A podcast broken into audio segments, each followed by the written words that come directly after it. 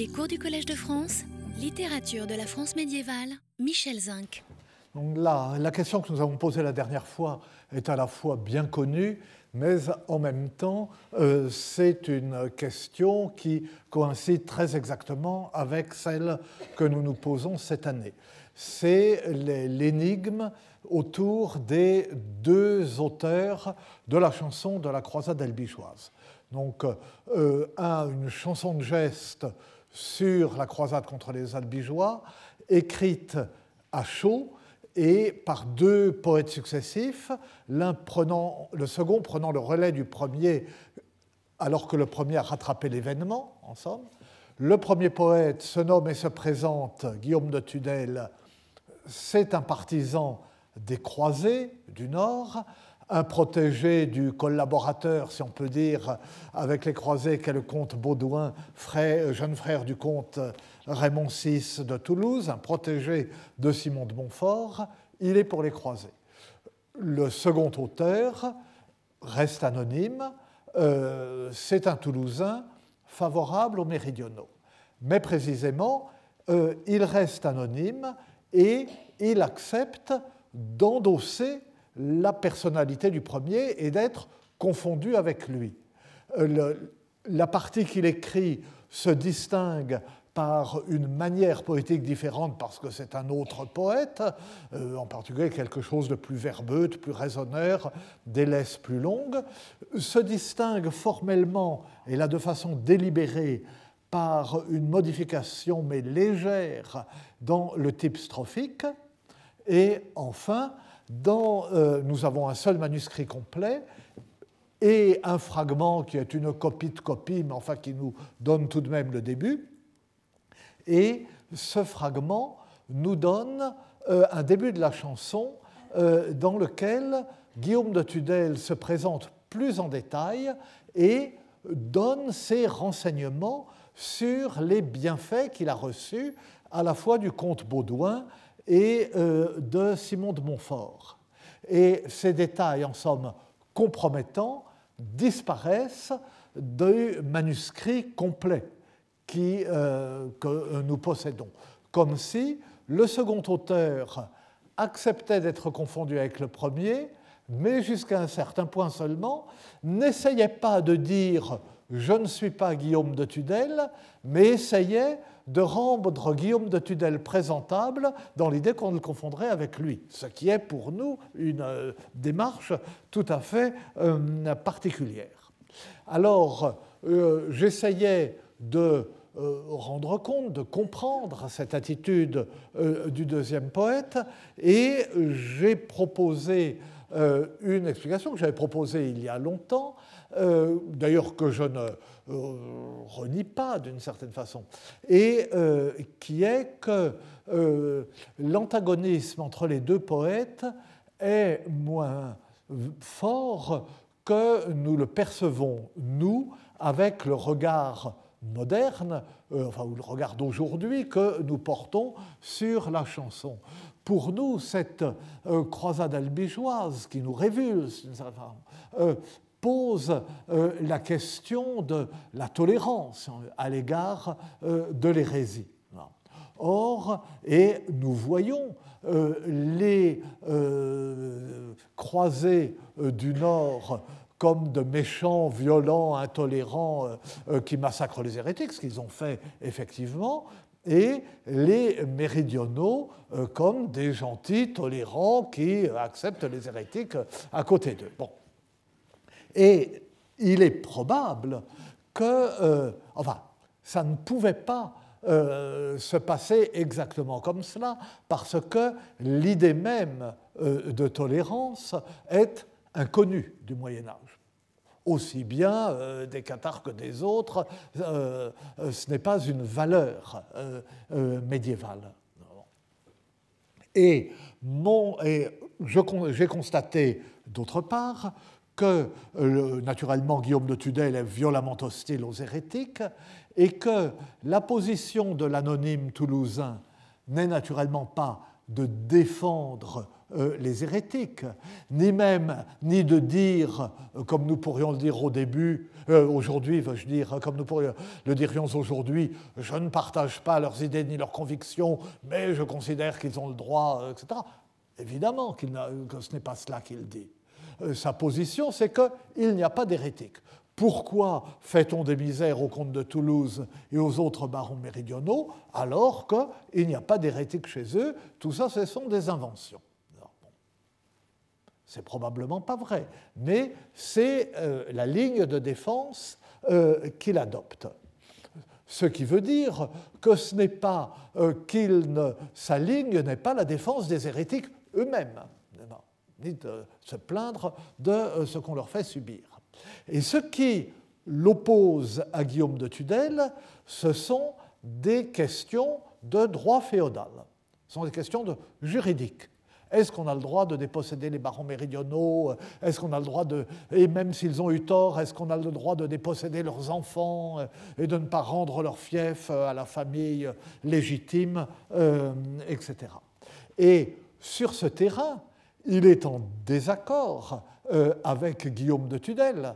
Guillaume de Tudel considère que Simon de Montfort a raison de euh, s'emparer des fiefs méridionaux. Mais euh, c'est euh, un désaccord politique et juridique.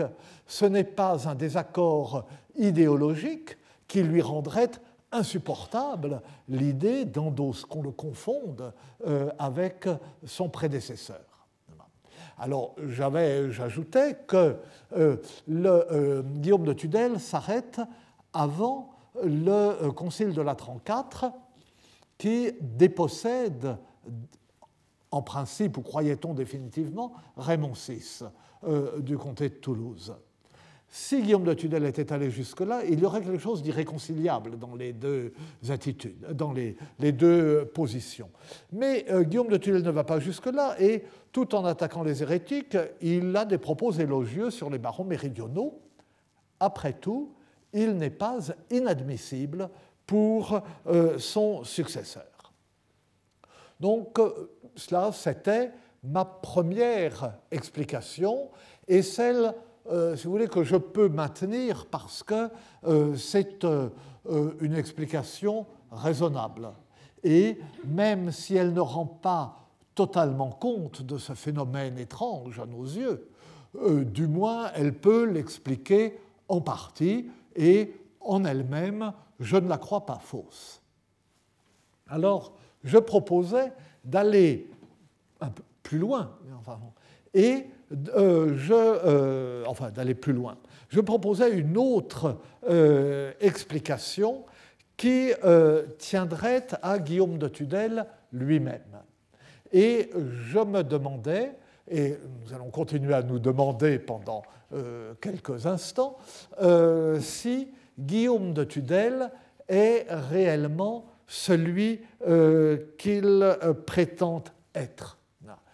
Si Guillaume de Tudel n'est pas le masque de quelqu'un d'autre, d'un auteur qui serait en réalité moins défavorable ou plus favorable aux méridionaux que euh, son attitude explicite le proclame, et le proclame même trop fort d'une certaine façon. Si donc l'anonyme toulousain ne l'aurait pas percé à jour ou n'aurait pas su qui c'était, hein, et euh, si ce n'est pas cela qui l'aurait autorisé à poursuivre le euh, poème. Alors, le, donc, j'avais commencer par euh, dire que le... Non, eh, zut. du coup, je ne sais plus ce que j'ai fait.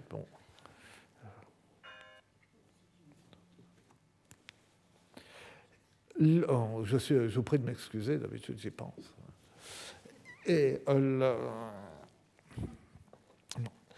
et le, euh, oui, et alors un masque, euh, une, euh, donc un propos ironique, un propos qui dit une chose pour en laisser entendre une autre. L'ironie est bien connue du Moyen Âge comme figure rhétorique, puisque le Moyen Âge considère que l'ironie se confond, ne distingue pas l'ironie de l'allégorie. L'allégorie, c'est dire une chose pour en signifier une autre.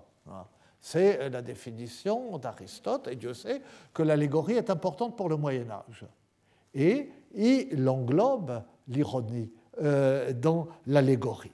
Et d'autre part, euh, cette démarche est euh, répertoriée par Cassiodore, qui distingue dans la façon de s'exprimer le ductus, le ductus subtil lorsqu'on insinue autre chose que ce que l'on affirme tout en ne mentant pas, et le ductus oblique quand euh, on parle euh, sous l'empire de la peur et qu'on ne veut pas dire exactement ce qu'on pense. Les deux cas pourraient s'appliquer euh, à Guillaume de Tudel. Et alors, au-delà de cela, pour arriver à des arguments plus précis, j'avais fait observer qu'on ne sait pas trop pour qui il écrit. Il écrit pour le comte Baudouin, il écrit en Languedoc, mais à un moment où la position du comte Baudouin est tellement fragile euh, qu'il se fera pendre quelques mois euh, après que Guillaume de Tudel s'interrompt, apparemment, euh, et où la position du comte Baudouin est également fluctuante.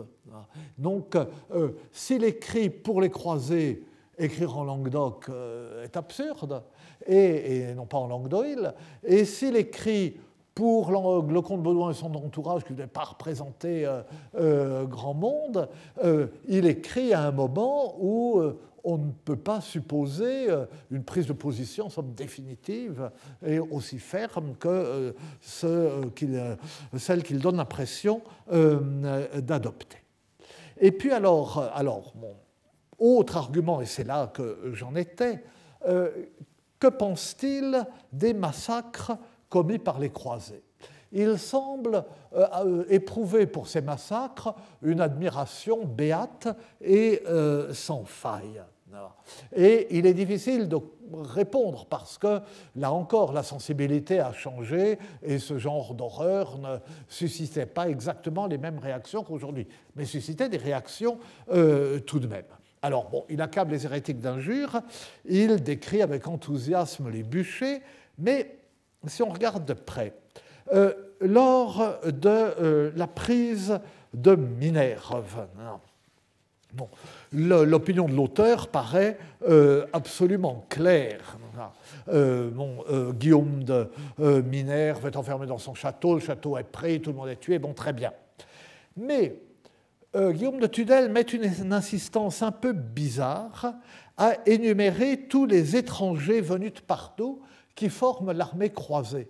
Il écrit en langue d'oc, donc pour un public quel qu'il soit, qui est un public de euh, langue d'oc et il dit euh, nos Français et ceux de la région champenoise, les Manceaux, les Angevins, les Bretons de Bretagne, les Lorrains, les Frisons, euh, les gens d'Allemagne, les firent sortir avec force ces hérétiques. Ils en brûlèrent beaucoup, beaucoup d'hérétiques de mauvaise engeance, maintes folles hérétiques qui rejambaient au moment d'être placés sur le bûcher.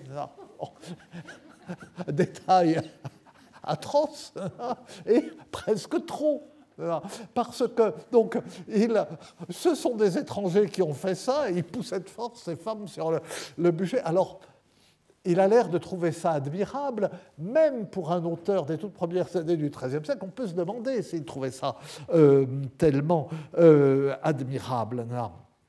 Et on, inflige au cadavre un, euh, un traitement. oui, puis leurs cadavres furent précipités et enfouis dans la fange pour que oui, euh, euh, pos gitetum los cors elmes emei la fania, que fessum pudor a, a nostra gent estrania, aese la malares. Puis leurs cadavres furent précipités et enfouis dans la fange pour que nos gens, les étrangers, n'eussent pas à souffrir de la puanteur de ces ordures. Vous voyez, cette énumération de tous ces étrangers, et à la fin, il faut que leur narine délicate soit épargnée, et nostra gent estrania, avec cette sorte de contradiction entre nos gens, hein, ceux qui sont nous, et qui sont euh, des étrangers. Euh, arrangé un peu plus haut de euh, nostri frances, euh, nos français. Mais lui, il n'est pas français. Il écrit pour des gens qui ne sont pas français. Et cette euh, façon d'agiter, je ne dirais pas, ce serait trop anachronique et trop facile d'agiter la collaboration, hein, mais d'insister sur ce fait qu'il est tout de même un peu étrange. Pris euh, donc les croisés qui, donc, euh, nous allons y revenir, ont tué tout le monde à, Béziers, ont pris Carcassonne et enfermé le pauvre Roger Raymond Trancavel dans son château, dans les oubliettes de son château où il est mort, euh, dans les cachots de son château. pris, ils arrivent, ils continuent vers l'ouest, prise de Minerve, puis prise de Lavore, dans le Lauragais, s'approche euh, euh, de, Toulouse. Euh, au la prise de Lavore, Lavore a, le seigneur de Lavore est une dame, dame Giraude, qui est là avec son frère, mais c'est elle qui est là, dame de Lavore. Et là, il s'apitoie ouvertement sur le sort de dame Giraude. Cette dame Giraude, elle a été euh, lapidée et jetée dans un puits par euh, les croisés. Traitement qu'on réservait rarement à une femme, à une femme noble et une femme qui euh, était l'ennemi qu'on venait de, vaincre. Et son frère, Emery, qui était donc un seigneur, a été pendu. Bon.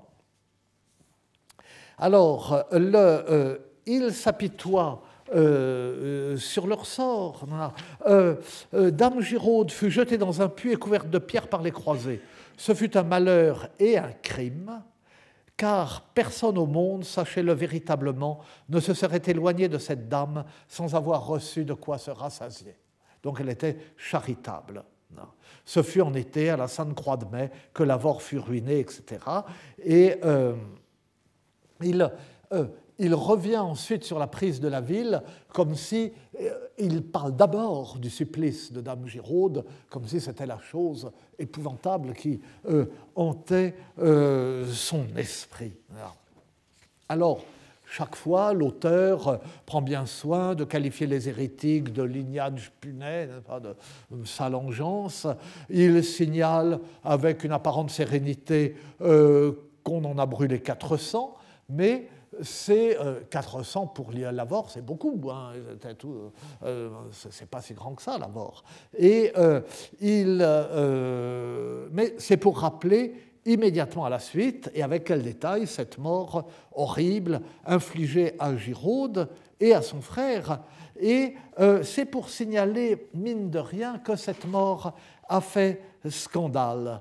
Trompe d'un grand esmail. Euh, cela a suscité beaucoup d'agitation, cette mort de Dame Giraude. Et là, euh, et il décrit plus loin, enfin je ne vais pas tout citer, il revient sur cette lapidation de Dame Giraude qu'il montre pleurant et hurlant au moment où on l'a jeté dans son puits et où on l'a tue euh, sous les pierres. Et brusquement, cela fait écho à ces femmes hérétiques de Minerve qui se débattaient euh, en montant euh, sur le bûcher. Cet acharnement euh, à tuer dans ces conditions des femmes qui affolées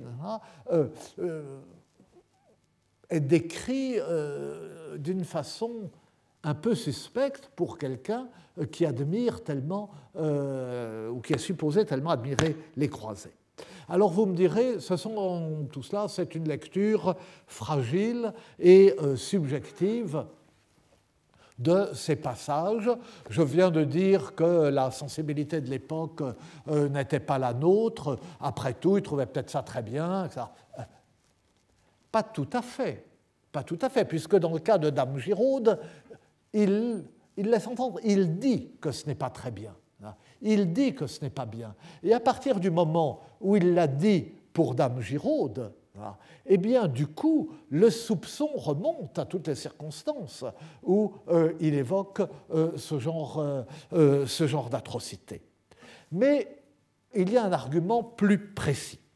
Je reviens en arrière jusqu'au massacre et à l'incendie de Béziers. Ah, le, premier fait d'armes, si je puis dire, un fait d'armes, le premier événement de la croisade et qui, par son horreur, d'une certaine façon, a répandu la terreur et euh, enclenché tout le reste. Alors, donc, euh, on connaît l'enchaînement euh, des événements qui conduit à ce drame. L'auteur nous dit que ce sont, alors, là encore, au départ, ce sont les gens de Béziers qui l'ont bien cherché. les escarmouches et les provocations stupides des Biterrois, euh, au moment où l'armée euh, euh, arrive, provoquent la réaction non pas des croisés, mais des ribots, c'est-à-dire des, des, des, vanupiers de toute cette horde de gens peu, peu recommandables qui accompagnent l'armée euh, et qui euh, ou sont là uniquement pour piller ou rendent des services comme euh, palefrenier, garçon de cuisine, etc. Donc les ribots attaquent, entrent dans Béziers, attaquent les Biterrois et entraînent les combattants à la suite. Et suite la très longue euh, description euh, des horreurs du massacre, et c'est un morceau très saisissant qui montre que, contrairement euh, à ce qu'on a pu dire, Guillaume de Tudel est un grand poète. Parce que, vous voyez, c'est un si grand poète que, de toute façon, ça lui retombe sur le nez. Euh, ce massacre, euh, cette description est tellement saisissante et tellement épouvantable que, comme il s'est présenté au début comme le protégé du comte Baudouin de Simon de Montfort, eh bien, on utilise ses propres talents poétiques pour l'accabler et pour euh, dire que vraiment il défend des gens épouvantables. Et à la fin de ce massacre, euh, donc les combattants entre-temps sont entrés dans la ville et les ribauds voient que les barons vont les priver de leur butin. Et à ce moment-là, ils mettent le feu à la ville, comme, précise à moment le poète, l'a fait euh, Raoul de Cambrai. Guillaume de Tudel, comme d'ailleurs l'anonyme, euh, enfin tous deux ont une grande culture littéraire, si je puis dire, euh, touchant les œuvres de leur temps. Ils connaissent la littérature euh, de euh, leur époque. Et donc c'est la laisse 18. Le,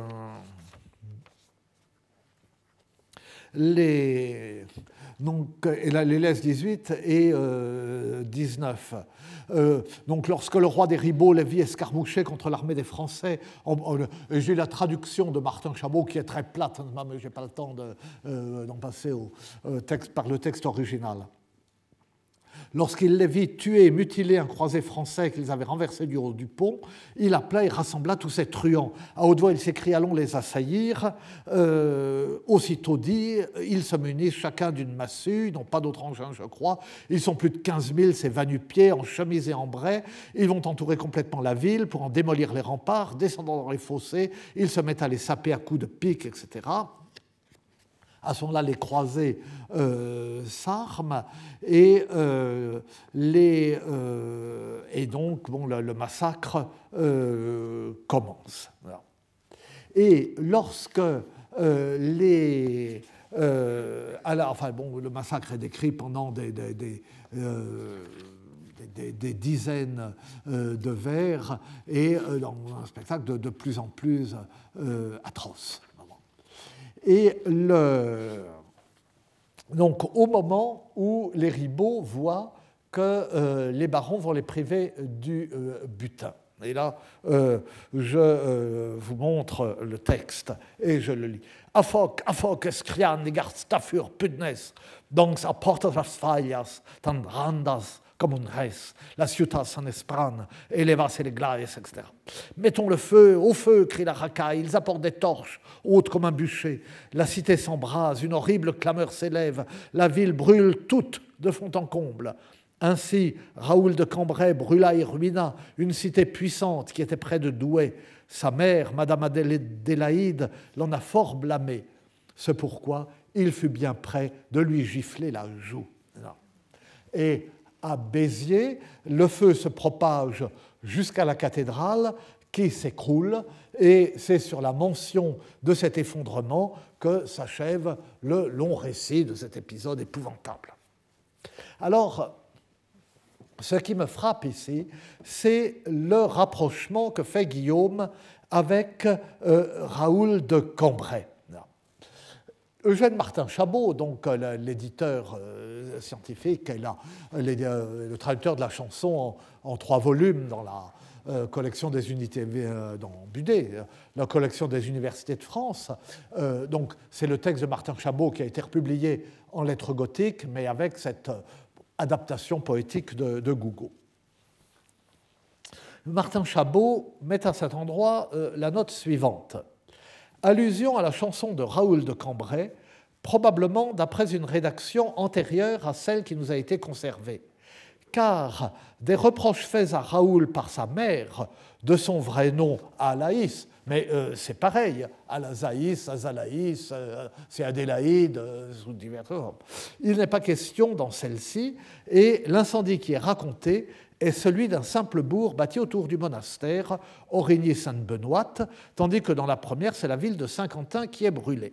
Il n'y a pas lieu de s'attacher à l'indication près de Douai. Guillaume de Tudel a cité cette ville à cause de la rime et par approximation.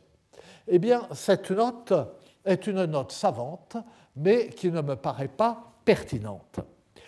Il est possible que euh, Guillaume ait connu une version de Raoul de Cambrai un peu différente de celle qui nous est parvenue. Voilà. Pour les chansons de geste, la tradition est fluctuante. Mais cela ne change strictement rien. Et en gros, Guillaume fait allusion au poème tel que nous le connaissons. L'erreur sur le nom de la mère de Raoul n'en est pas une, c'est le, même nom, et, euh, et, celle touchant la querelle supposée entre Raoul et sa mère est d'autant plus minime que Raoul, à ce moment-là, se prend effectivement de querelle avec une mère, mais la mère de son ami Bernier la mère de son ami Bernier, qui est l'abbesse euh, du couvent euh.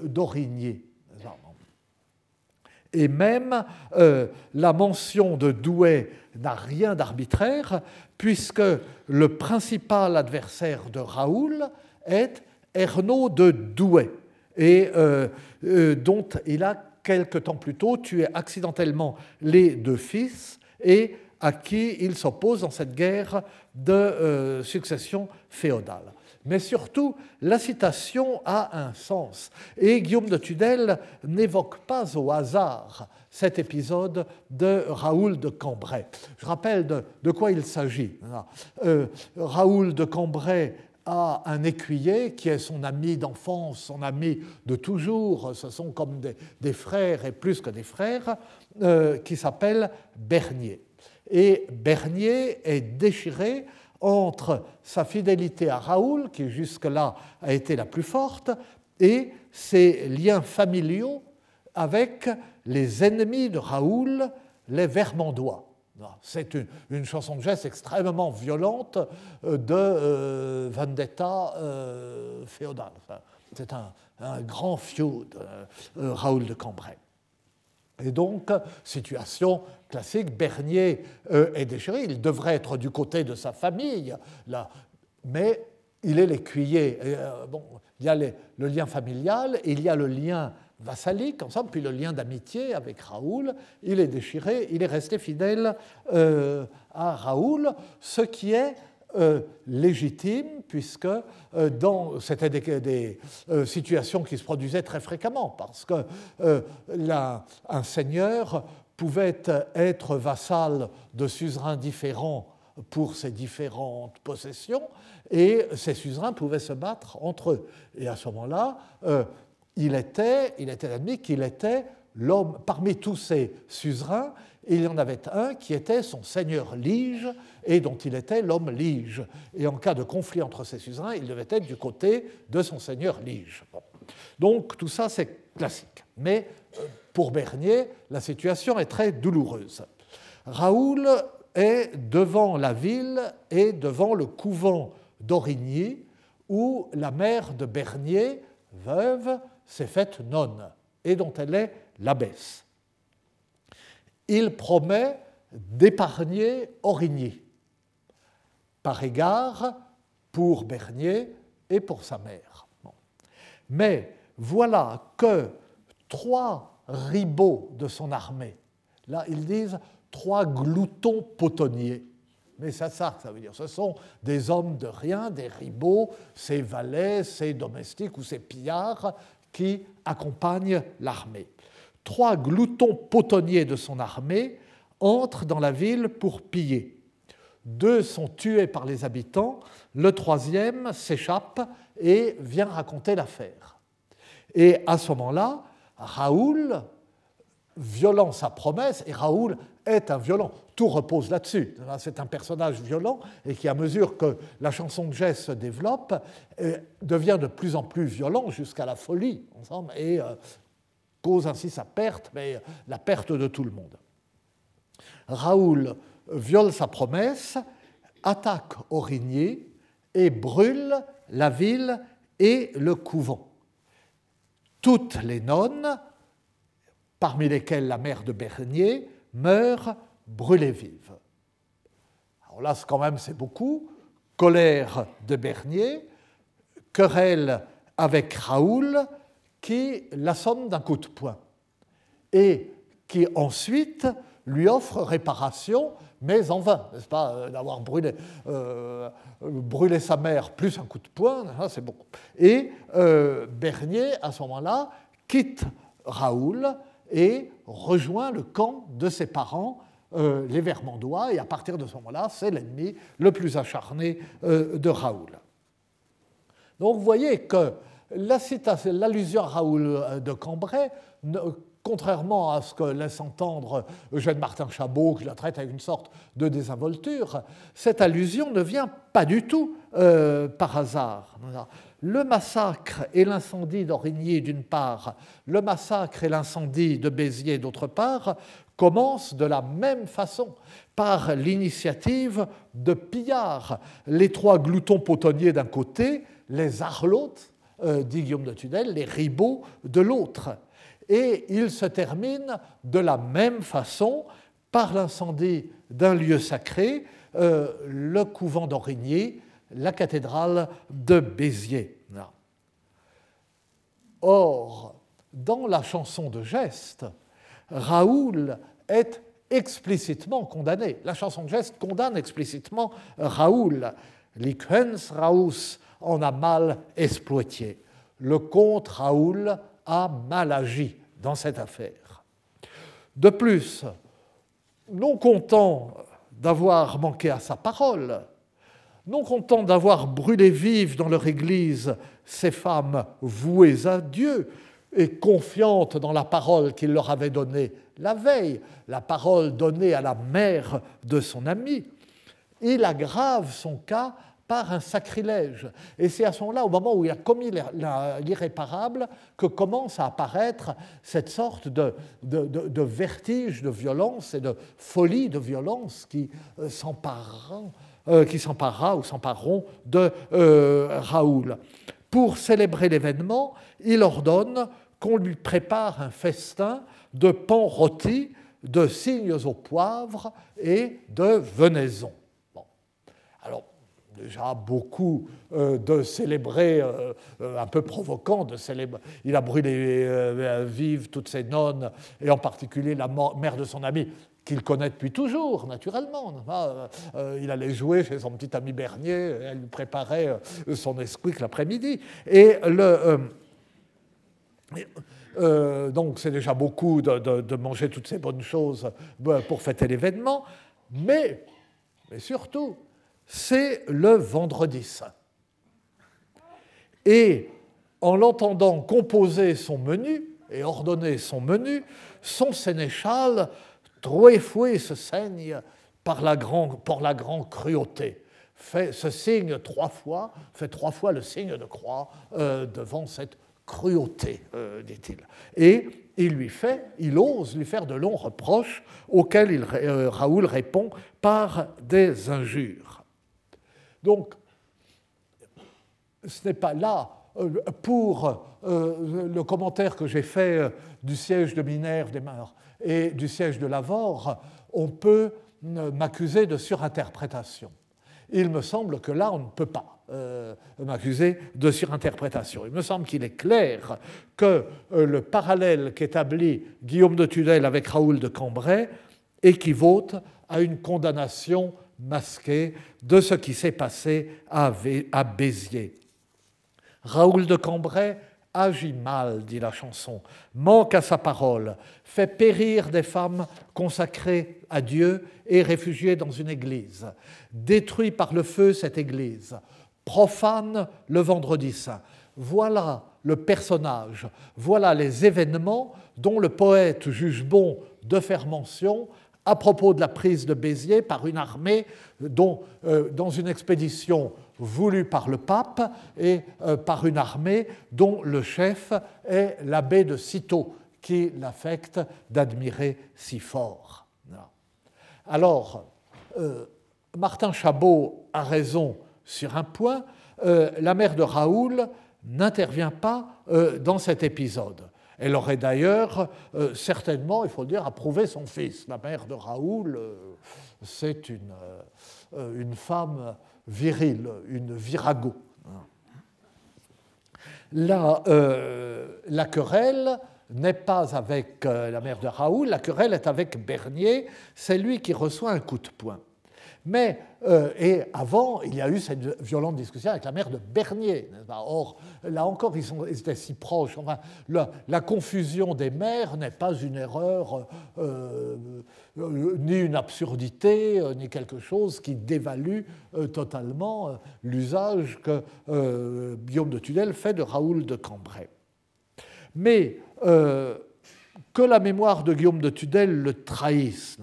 Euh, il se souvient peut-être qu'il y a une mère maltraitée dans l'affaire, il peut euh, euh, confondre la mère de Bernier, celle de Raoul, il peut confondre le coup de poing que Raoul porte à Bernier et celui dont il a auparavant menacé sa mère, mais il ne frappe pas la mère de Bernier, mais il la menace, ou bien qu'il ait connu une autre version que nous, ou que la déformation soit de sa part volontaire, le résultat est que dans sa version des faits, Raoul s'attire le blâme de sa propre mère.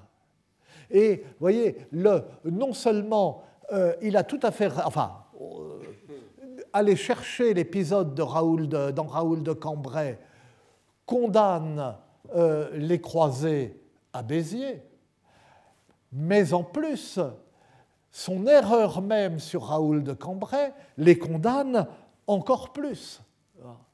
Puisque, en plus, euh, Raoul de Cambrai euh, gifle sa propre mère.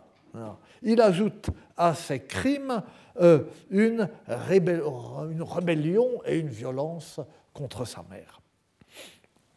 Encore une fois, il me paraît certain que dans cette circonstance, Guillaume utilise une allusion littéraire pour condamner les croisés sans le dire explicitement. Et si cette fois-là, au début de la chanson, puis c'est le premier épisode, euh, euh, la, prise de Bé, le massacre de Béziers, si cette fois-là, telle est bien son attitude, cela ne peut que conforter nos doutes quand, plus loin, lors de la prise de Minerve, lors de la prise de Lavore, nous avons vaguement l'impression, sans jamais en avoir la preuve, qu'il en rajoute un peu dans l'enthousiasme devant les bûchers ou que les exécutions sommaires euh, de personnes nobles et respectables lui inspirent quelques réticences. Alors, non, je vous accorde que tout cela reste bien mince, euh, bien impalpable, reste à la merci du démenti que pourraient apporter d'autres passages. Peut-être n'ai-je pas relu d'assez près la chanson de la croisade albigeoise et ai-je laissé passer le vers qui ruine mon argumentation.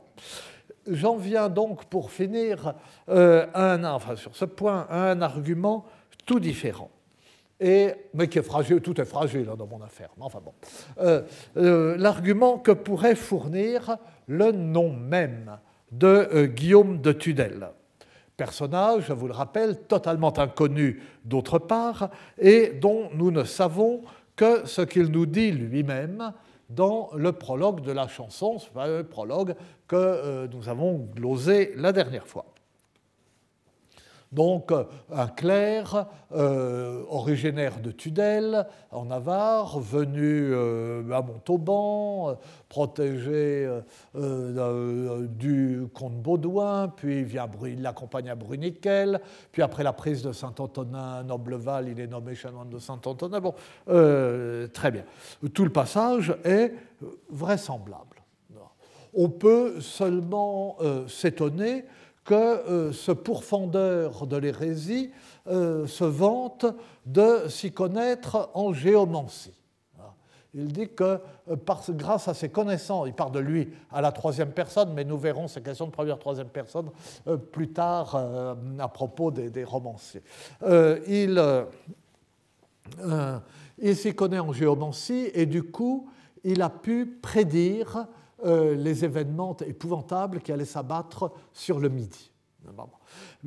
or, la géomancie euh, est considérée par l'Église avec suspicion.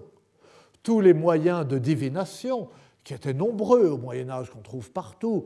Euh, la divination, comme dans le jeu de la feuillée d'Adam de la Halle, euh, par l'huile sur l'ongle. On verse un peu d'huile sur l'ongle, et comme un, un Rorschach, on essaye de euh, voir le dessin que ça forme.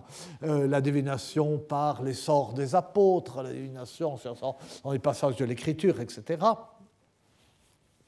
tous euh, ces procédés de divination étaient regardés avec suspicion et condamnés. Et le principe même euh, de euh, l'effort pour percer l'avenir était condamné parce que l'avenir n'appartient qu'à Dieu.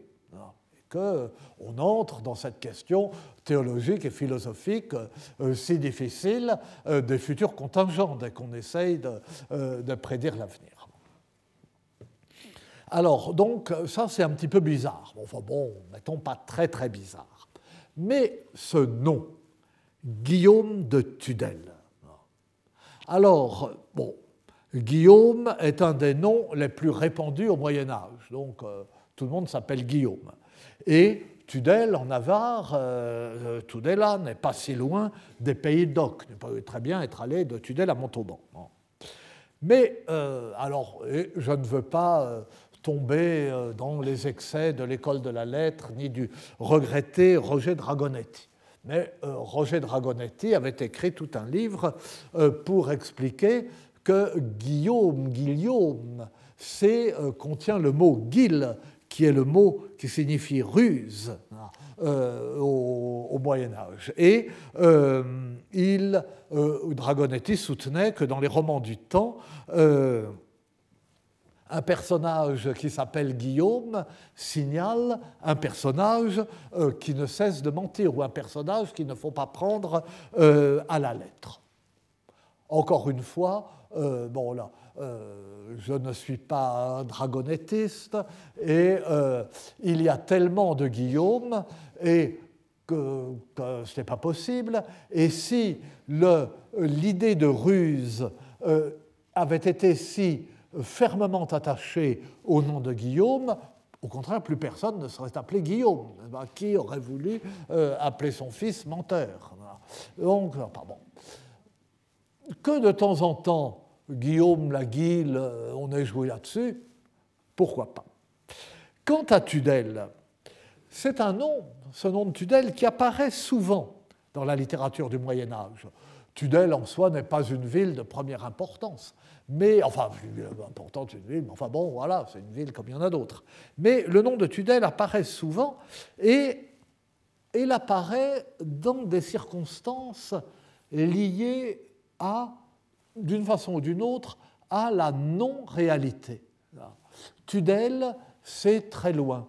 Tudel, alors que c'est une ville bien réelle, hein, Tudel, c'est euh, le monde imaginaire.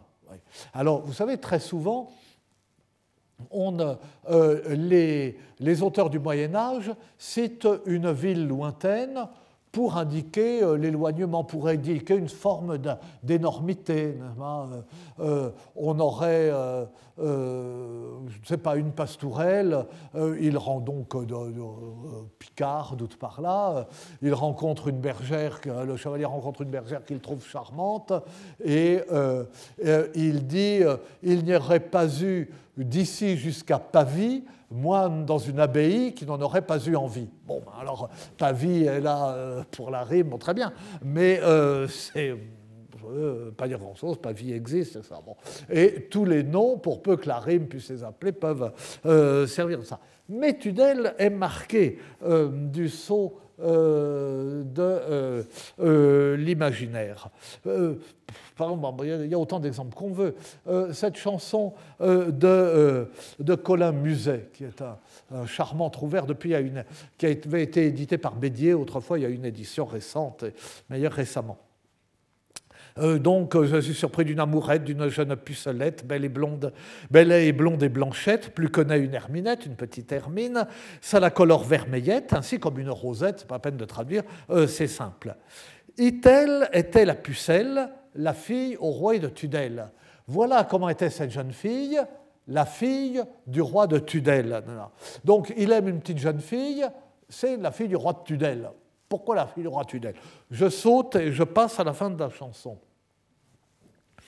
Elle regardait m'oublier, je me suis oublié à la regarder jusqu'au moment où elle fut partie.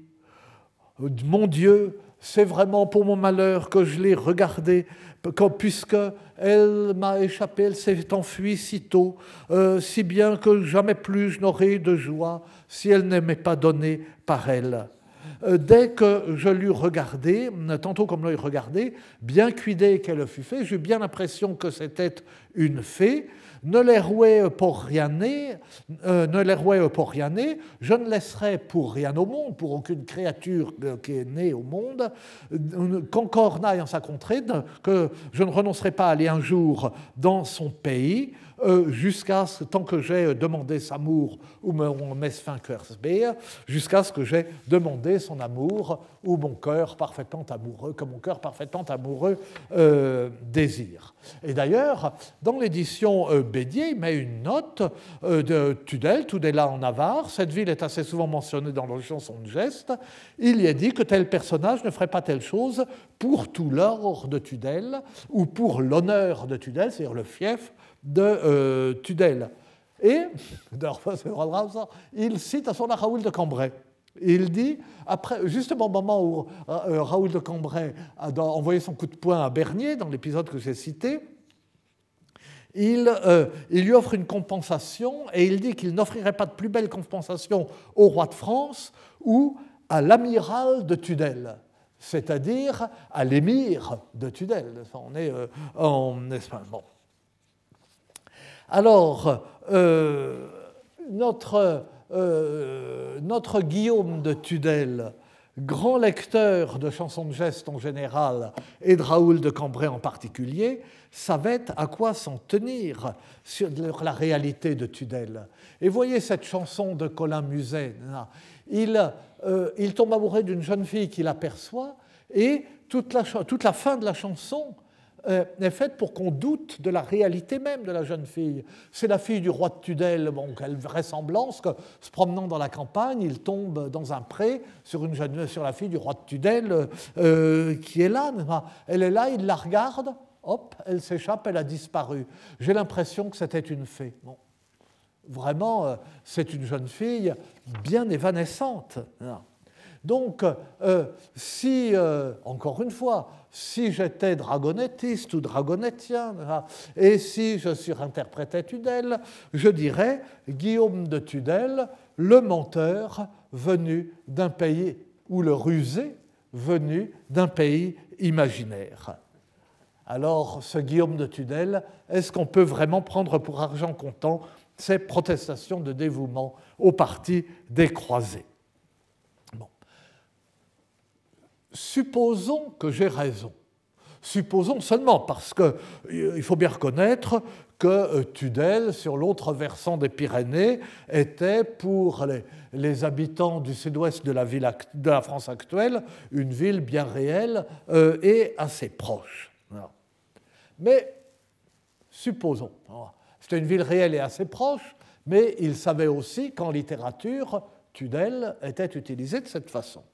Supposons que euh, donc un personnage qui dirait je euh, suis originaire de Tudel, euh, à la fois écrivant dans la région où il écrit, à la fois le dirait avec vraisemblance et pourrait justement par derrière avoir une sorte de clin d'œil euh, j'ai horreur d'employer le mot clin d'œil dans ce Enfin bon, faire un petit euh, signe ou se faire entendre euh, des gens cultivés au moins cultivés, ou demi-culture, ou est cette forme de culture très particulière qui consistait à connaître la littérature en langue vulgaire. Donc, supposons que le poème dont l'auteur dit s'appeler Guillaume de Tudel demande à être lu entre les lignes et qu'il ce soit un poème allégorique au sens de l'époque et le sens étymologique, c'est-à-dire qu'il signifie autre chose que ce qu'il dit. Autrement dit, qu'il soit moins favorable qu'il le prétend à la croisade, et même peut-être qu'il s'en prenne à elle sournoisement. Supposons que le fait signalé par le nom fantaisiste de Guillaume de Tudel et euh, parce que ce nom pouvait suggérer de duplicité et d'irréalité. Supposons que ce fait ait été notoire, ou qu'il ait été connu ou compris de certains de ceux qui ont eu accès à ce texte fait peu diffusé. On pourrait comprendre alors que le continuateur anonyme, pleinement et ouvertement favorable aux méridionaux, que ce continuateur à un moment où le sort des armes avait provisoirement tourné et où il était moins risqué d'afficher cette conviction, surtout euh, quand on écrit, comme il le faisait sans doute, dans Toulouse libéré, hein, euh, que ce continuateur n'ait pas vu d'inconvénient, on comprendrait que ce continuateur n'ait pas vu d'inconvénient à endosser l'identité de son prédécesseur. Encore une fois, j'aurais grand tort de me cramponner à mon hypothèse, et je m'en garde bien. Mais elle pourrait peut-être, avec plus de vraisemblance, être présentée sous une forme atténuée. Le comte Baudouin, comme euh, c'est souvent le cas des collaborateurs, nourrissait peut-être des réserves et même de l'animosité à l'égard de ceux-là même pour lesquels il avait trahi. Il avait trahi, mais il continuait à euh, négocier, on ne savait pas toujours de quel côté il était, etc. Il n'est pas impossible que dans son entourage, un pamphlet prudent, très prudent, ait payé une grande lâcheté par quelques petits courages. Et c'est ainsi que s'expliquerait, mais que s'expliquerait avec tous les conditionnels possibles, n'est-ce pas, ce, euh, cette énigme des deux auteurs de la chanson de la croisade albigeoise. Je vous remercie. Retrouvez tous les contenus du Collège de France sur www.colège-2-france.fr.